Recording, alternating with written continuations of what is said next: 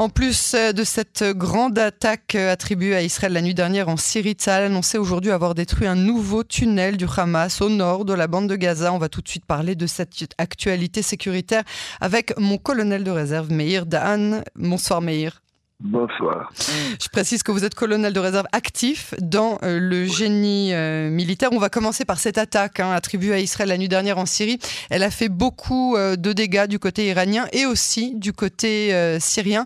Qu'est-ce qu'on sait de cette opération que je rappelle n'est pas comme qui est comme d'habitude plutôt démenti ni confirmé ni démenti par Israël? Oui, mais, si on se base sur les, infos étrangères, donc euh, c'est lié à Israël. Ce qui est nouveau dans cette, euh, dans cette attaque, c'est la région dans laquelle ça a été fait. C'est à Tartus, euh, qui est une région, c'est la base militaire des Russes. Mm-hmm. C'est la concentration de, de forces russes en Syrie. Et c'est pas une première, mais c'est très important par rapport à leur présence là-bas, surtout dans notre période où la tension entre Israël et, la, Russie, augmente de plus en plus. Et, disons, ça va mal. Et je vous ai entendu tout à l'heure dire euh, les liens étroits entre le, Corée du Nord et la Russie. Et si on se rappelle euh, l'achat des drones euh, iranienne par le, par le russe. il, y a, il y a deux, trois semaines, on se rappelle de cette réunion turque, Iran et la Russie il y a un mois.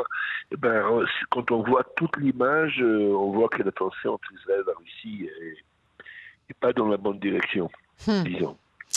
Alors cette attaque a été faite euh, surtout à l'encontre de, de l'envoi des, munitions de précision, des missiles de précision de très haut niveau et qui voulaient être envoyés à, au Hezbollah au Liban. Et c'est chose qu'Israël constamment refuse d'accepter et lutte contre ça depuis des années, avec grande réussite d'ailleurs. Oui, c'est ça, hein, des, des, attaques qui sont systématiquement euh, passées sous silence par Israël, qui ne sont pas démenties, mais qui ne sont pas non plus euh, euh, confirmées. Du coup, ces attaques se multiplient. On comprend hein, plus au, fur et à mesure de ces attaques pourquoi est-ce que l'engagement d'Israël entre dans la guerre entre l'Ukraine et la Russie est moins audible que ce que l'auraient souhaité certains, notamment Yair Lapide. Oui, mais si vous regardez précisément ces derniers temps, le euh, l'importance de l'aide israélienne euh, augmente de plus en plus. Euh, ce n'est plus qu'une aide humanitaire, c'est des casques, c'est des pare-balles, c'est des... Enfin, ça, s'élargit, si vous voulez, Israël.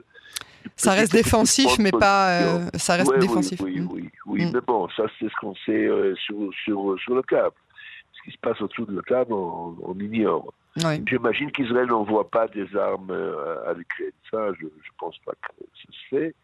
Mais il y a beaucoup d'activités dans cette euh, région. Ça va dans tous les sens.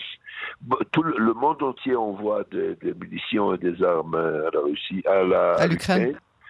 Et surtout, se nettoie des armes russes euh, dans les dépôts de différents pays et qui sont remplacés par des armes américaines. Mais bon, là, on a un peu glissé ailleurs. Alors, on va passer, si vous le voulez bien, maintenant à cette annonce de Tzal aujourd'hui, selon laquelle un nouveau tunnel euh, du Hamas euh, a été euh, neutralisé. neutralisé il y a déjà plusieurs semaines. Ça s'arrête donc jamais, hein? Non, mais bon, c'est pas une nouvelle tunnel. Il faut comprendre, il faut mettre les choses au point. C'est une ancienne tunnel qui a été déjà détruite il y a très longtemps. OK? Et une, des parties de cette tunnel euh, sont restées, si vous voulez, euh, vivantes, quoi. Mais bon, ils ont essayé de la renouveler, de rebrancher les deux bouts de, la tunnel qui a existé déjà depuis un moment. C'est-à-dire la, chose qui a été faite il y a quelques semaines, c'est qu'ils ont essayé de traverser l'obstacle souterrain. C'est ce qui était, ça qui est nouveau ils ont essayé, de, euh, ils ont profité de fait qu'il y a. Mais une fois que les troupes de Tzal découvrent ce genre de tunnel, vous qui êtes dans, dans, le génie euh, militaire, euh, j'imagine qu'on on le fait imploser et puis on n'en parle plus. Alors voilà, c'est ce qui a été fait cette fois-ci. on a dit bon, on a compris, on va pas leur laisser le temps de s'entraîner. Et hop, cette tunnel a été détruite définitivement.